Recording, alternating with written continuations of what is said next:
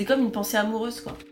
Ben moi, quand j'ai un manuscrit en cours, je pense à mon manuscrit comme à un amoureux, comme je, ça me, c'est une bonne dévoration, tu vois. Ça te, et en même temps, tu t'as envie d'être avec lui tout le temps. Donc parfois, t'as l'impression que tout empêche de rejoindre. Machinalement, mon crayon, je mâchonne quelques mots à la gomme. Je griffonne, aussi vierge que moi est ma feuille de papier, plus blanche que le blanc en machine lavée. Vous écoutez Assez parler, le podcast de l'école Les mots qui laisse les écrivains parler et qui donne envie d'écrire. Les mots, c'est une école d'écriture qui a été fondée en 2017 par Élise Nebout et Alexandre Lacroix sur une idée simple mais innovante, écrire s'apprend. Des écrivains majeurs de la scène littéraire actuelle y accompagnent tous ceux qui veulent un cadre pour travailler leurs plumes et aboutir leurs manuscrits.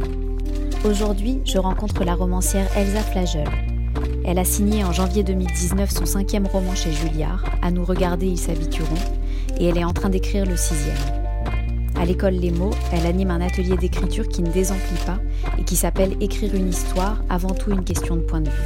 Quelques mots pour me présenter, je m'appelle Laurel Malka, je suis journaliste, autrice indépendante et j'ai toujours été passionnée par les questions que l'on ne pose pas aux écrivains. Pourquoi écrit-on et comment? À quoi ressemble un livre avant d'être un livre, quand il n'y a que quelques pages de brouillon Que cherche-t-on en écrivant? À l'école, les mots, c'est le sujet de discussion préféré. Pendant que je grimpe les escaliers pour aller toquer chez Elsa Flagel, j'ai un sourire aux lèvres en repensant à un extrait de son dernier livre que j'ai lu la veille. La particularité d'Elsa, dans tous ses livres, c'est qu'elle réussit à être drôle, à flirter avec la fable sur des sujets parfois très graves et hyper réalistes. Mais assez parlé, on l'écoute. Nous sommes chez moi, à Paris, euh, dans le 20e. C'est l'endroit où je vis depuis presque deux ans j'ai toujours écrit euh, là où je vivais. Je n'écris pas euh, dans les lieux avec du bruit. Je n'y arrive pas. Donc je ne peux pas écrire dans un café. Donc je suis obligée d'être dans des endroits forcément silencieux. Donc le mieux, c'est quand même chez soi. Est-ce que tu te rappelles de la première fois que tu as senti que c'était l'écriture qui te plaisait? Alors je m'en souviens très bien, mais ça c'est pas ça remonte pas à l'enfance, c'est beaucoup plus récent. Euh, en fait, c'est très bizarre le parcours que j'ai par rapport à l'écriture c'est que j'ai commencé à écrire euh, sans l'avoir euh, prémédité et j'avais 25 ans, donc c'est finalement relativement tardif, si on veut, pour quelqu'un qui veut écrire, je trouve. Enfin, autour de moi, j'ai l'impression que les auteurs ont commencé à écrire plus tôt. Et euh, moi, j'avais jamais imaginé écrire, je faisais du théâtre, enfin, j'étais pas du tout. Vraiment, j'y avais jamais pensé, quoi. Pas une seule seconde, je m'étais dit que j'allais écrire. Et en fait, j'ai eu un chagrin d'amour euh, très très important euh, à 25 ans. Enfin, le premier vraiment chagrin d'amour quoi de ma vie. Un matin, je me suis réveillée et je me suis dit, pour me sortir de ça, je vais, je vais écrire un roman. Et puis donc, j'avais pas d'ordinateur à l'époque. Donc, je suis allée acheter un ordinateur portable et j'ai écrit un roman.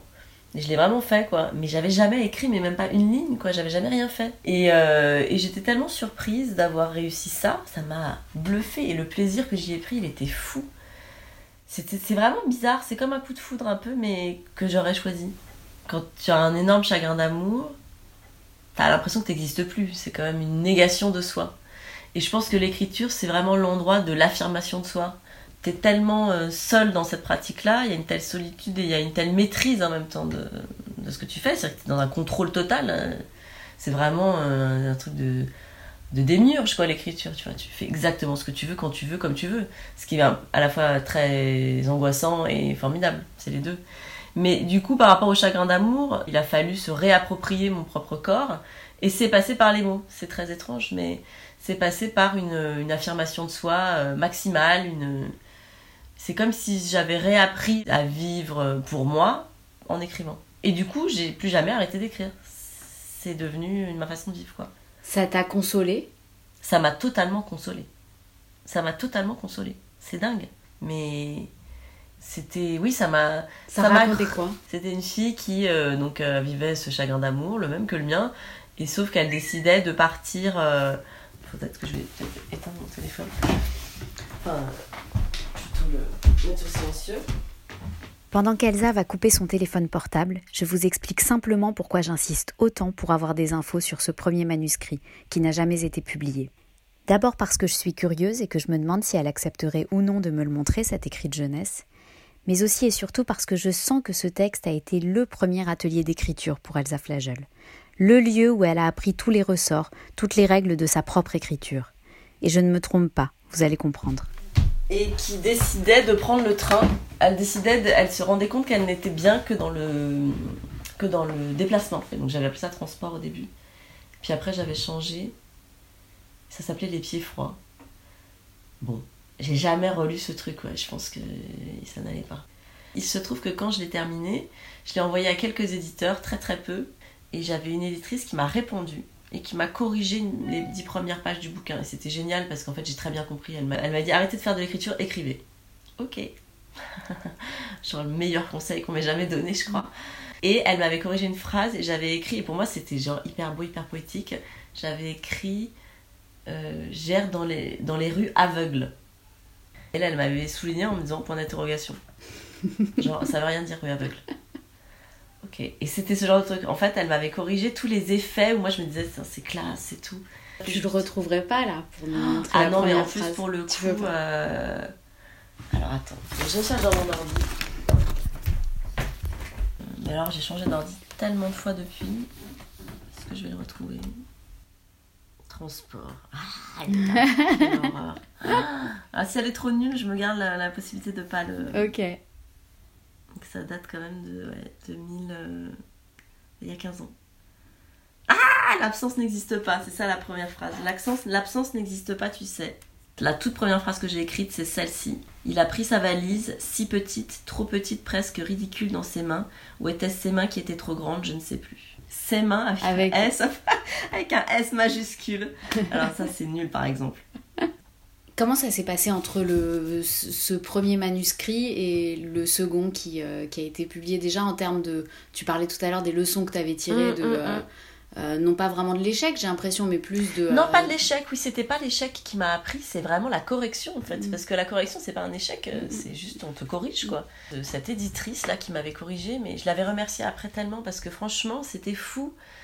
J'en reparlerai quand, pour les, par rapport aux ateliers d'écriture, mais c'est-à-dire que parfois, t'as quelqu'un qui te dit un truc qui est vraiment tout bête en fait, et ça te fait une explosion dans la tête quoi. Après, j'avais entendu une interview de Simon. Euh, dans, bah, Apostrophe, la fameuse émission d'Apostrophe avec Simon, où il racontait que euh, ses premières, euh, il a fait des piges dans un journal, genre à 19 ans, enfin très très jeune. et le mec, pareil, lui avait dit Mais tu, si tu fais ton écriture, c'est n'importe quoi, t'en fais trop. Si dehors il pleut, tu écris que le personnage sort, dehors il pleut. C'est tout. Tu n'écris pas autre chose en fait. Et lui, il en faisait des tonnes sous la lumière blafarde, je sais pas trop quoi, enfin bref. Et que ça l'avait, mais il avait dit mais c'est le meilleur conseil qu'on m'ait jamais donné de ma vie. Et ben moi c'est un peu la même chose. Du coup quand j'ai commencé à écrire donc ce, cet autre roman donc le, mon premier publié, c'était tout de suite après. J'ai pas du tout euh, attendu. J'ai enchaîné en fait les deux écritures et euh, j'avais gardé sur mon bureau les corrections et je les relisais genre tous les jours pour ne pas faire euh, pour ne pas retomber dans ce travers là quoi. Et donc, ce deuxième manuscrit? Et donc, ce deuxième manuscrit qui s'appelait J'étais la fille de François Mitterrand. Je l'ai fini en avril 2008. Et j'ai su qu'il était publié en mai. Enfin, c'était vraiment euh, genre euh, génial. J'avais un sujet en fait euh, qui paraît un peu rigolo sur le papier, mais qui partait de quelque chose de très profond chez moi. C'est-à-dire que moi, quand j'étais petite, j'étais, j'étais, j'étais un peu amoureuse de François Mitterrand. J'étais vachement fascinée par le personnage. Et du coup, je me suis dit, je vais, je vais partir de ça, de cette petite fille qui croit qu'elle est la fille de Mitterrand pendant, dans les années 80, parce que avec son père, ça va pas et donc c'était un sujet souvent comme dans les premiers romans très personnel. Euh, euh, j'étais hyper heureuse de l'écrire. Euh, et quand je l'ai fini, je me suis dit, je crois que ça va marcher. Hyper confiante, pas du tout mon genre. Je sais même pas que. J'avais l'impression que j'avais le feu sacré. J'étais sûre que ça allait marcher, c'était hyper bizarre. J'ai jamais. Je, sais pas du tout mon style. Vraiment, moi je suis pas du tout confiante comme fille. Globalement, je suis toujours en train de me poser mille questions. Mais là, je l'ai fini. Je, je crois que je vais trouver un éditeur comme si c'était facile, quoi. Le feu sacré, Elsa le tire peut-être de sa détermination à réussir.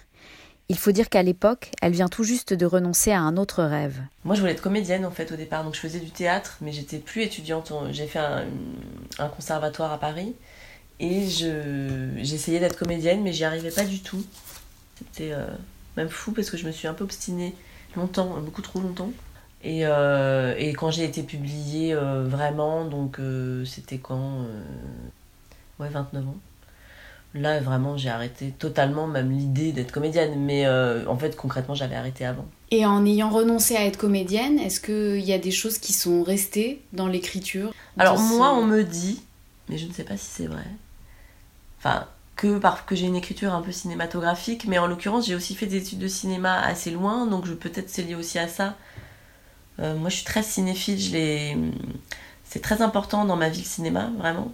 Donc j'ai vu beaucoup de films enfants, beaucoup ouais, adolescentes. Enfin, j'ai fait des études où j'ai vu que ça. J'ai vu des films toute la journée pendant des années. Donc euh, je. Quel genre de film? Alors en l'occurrence, mon, truc c'était les films de Jacques Demy parce que j'ai fait un mémoire de maîtrise et de DEA sur Demy. Mais euh, c'était en gros c'était Truffaut et Demy, c'était mes deux cinéastes favoris. Globalement, j'aime beaucoup les cinéastes de la nouvelle vague. Et puis j'adorais euh, les comédies musicales américaines.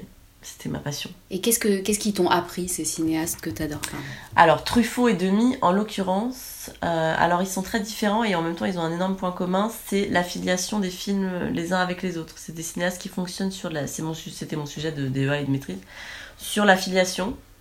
En fait, c'est des cinéastes qui ont une espèce de nomenclature souterraine en fait dans leurs films que tu ne vois pas si tu les vois une seule fois, mais que tu remarques si tu les vois plusieurs fois et si tu les vois un peu à la suite les uns des autres. D'un coup, tu fais, mais attends, ce personnage-là, j'ai déjà vu.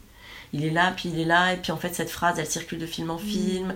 Et puis, tu as l'impression, du coup, tu as une espèce de ramification souterraine comme ça qui se crée, comme un labyrinthe. C'est, euh, C'est-à-dire que moi, quand je vois un film de Truffaut, par exemple, j'ai revu La femme d'à côté que j'ai vu 157 fois, mais ça me fait un effet, au-delà de du fait d'être bouleversé, etc ça me donne envie d'écrire. C'est ça, c'est vraiment les, œuvres importantes qui me font ça. Je me dis mais ça me, j'ai tellement envie de que ce soit aussi bien ce que je fais, euh, que ce soit aussi fort, qu'on, que ça t'imprime euh, autant en, quelqu'un euh, que j'ai l'impression que quelqu'un me parle. Moi, fois, j'ai l'impression qu'il me parle à moi, quoi. Et les films de Moretti aussi me font ça. Je me dis mais c'est vraiment un subtil mélange entre humour et, et profondeur, entre intelligence et désespoir, entre... Je trouve ça tellement complet, tellement subtil en fait. C'est des, gens qui sont très délicats, quoi. Très délicats. Enfin, leurs films, en tout cas, les personnes, j'en sais rien, mais les films de Moretti, c'est sublime, quoi. Et c'est drôle en même temps. La drôlerie, on y vient. Moi, c'est ce qui m'a le plus frappé dans le dernier livre d'Elsa Flagel, qui raconte l'histoire d'un bébé né trop tôt. Le ton est tellement rythmé et entraînant qu'on en oublie presque le danger, et on fonce dans l'histoire de cette mère de famille en tournant les pages à toute vitesse, sans s'arrêter. C'est un livre sur la naissance d'un enfant prématuré, donc c'est pas complètement la gaudriole. Mais euh, j'ai quand même mis de l'humour, mais ça m'a pas coûté, je l'ai fait vraiment naturellement. Je l'ai même pas cherché en fait. Je me dis pas, ah, tiens là maintenant il faut être drôle. Je, C'est moi-même d'un coup parce que soit je trouve que ça devient euh, trop lourd, euh, j'en ai besoin pour moi en fait. De toute façon, l'écriture c'est vraiment ton cheminement à toi aussi d'auteur-lecteur quoi. À la fois quand tu écris, t'es aussi ton premier lecteur donc. Par contre, je force pas le, truc. Jamais je force le trait, jamais je me dis maintenant il faut faire une blague. Ça me vient ou ça me vient pas. Et quand ça me vient pas, je me fais confiance. Je me dis bon, si ça vient pas, c'est que ça doit pas venir. Il faut pas forcer. J'attends que Vincent arrive. J'attends qu'on vienne nous chercher, César et moi. Je suis assise à côté de son berceau et j'attends. J'ai peur de ce qu'on va peut-être découvrir. Et alors que je suis prête à me laisser totalement engloutir par la peur, sans Vincent ni personne pour m'attraper par la peau du cou, voilà qu'arrivent ceux qui sèment le silence et le respect admiratif là où ils passent.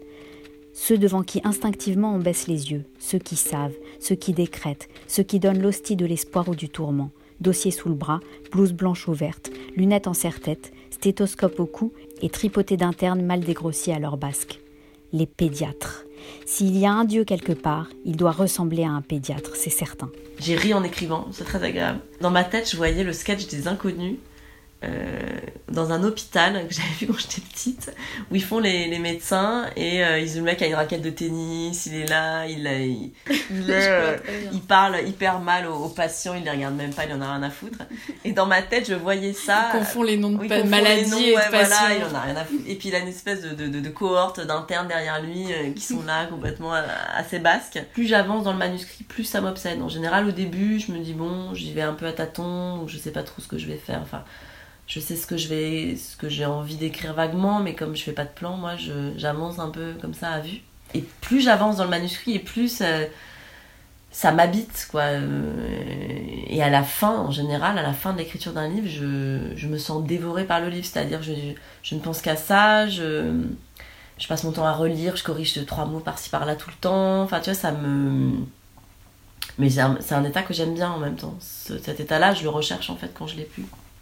Remède pour chagrin d'amour, obsession dévorante, l'écriture est aussi un jeu pour Elsa Flagel, un jeu qu'elle partage avec les participants de ses ateliers, homo, qui disent souvent avoir pris confiance en eux et trouvé des idées étonnantes en jouant avec leurs manuscrits.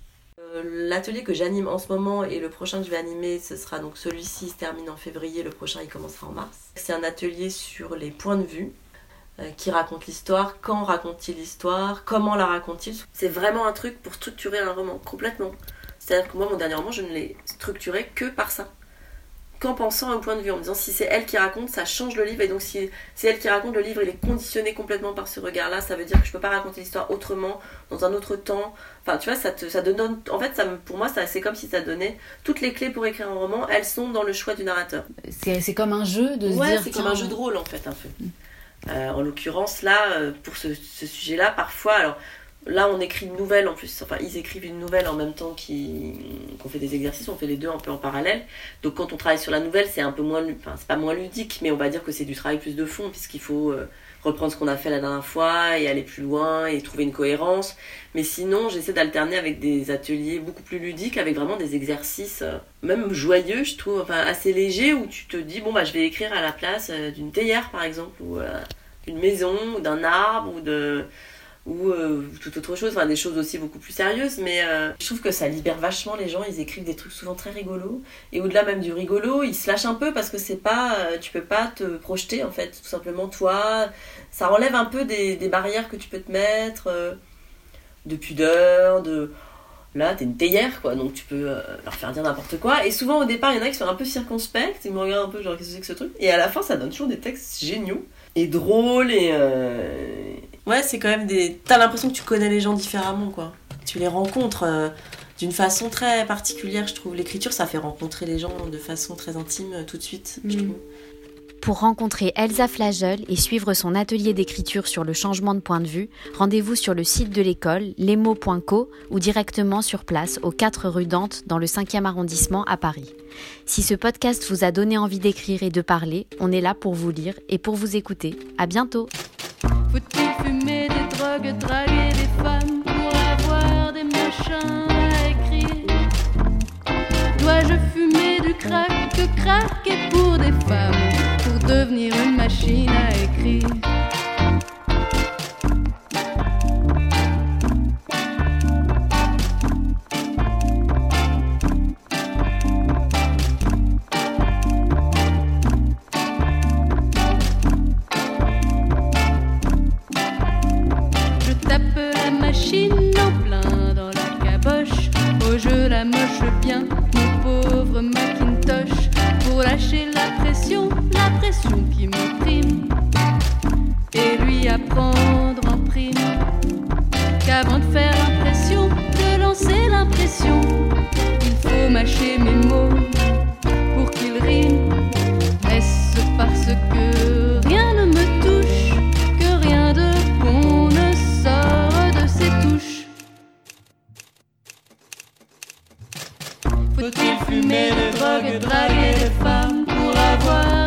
des machins à écrire Dois-je fumer des crack, des craquer pour des femmes pour devenir une machine à écrire Faut-il fumer des drogues, draguer des femmes pour avoir des machins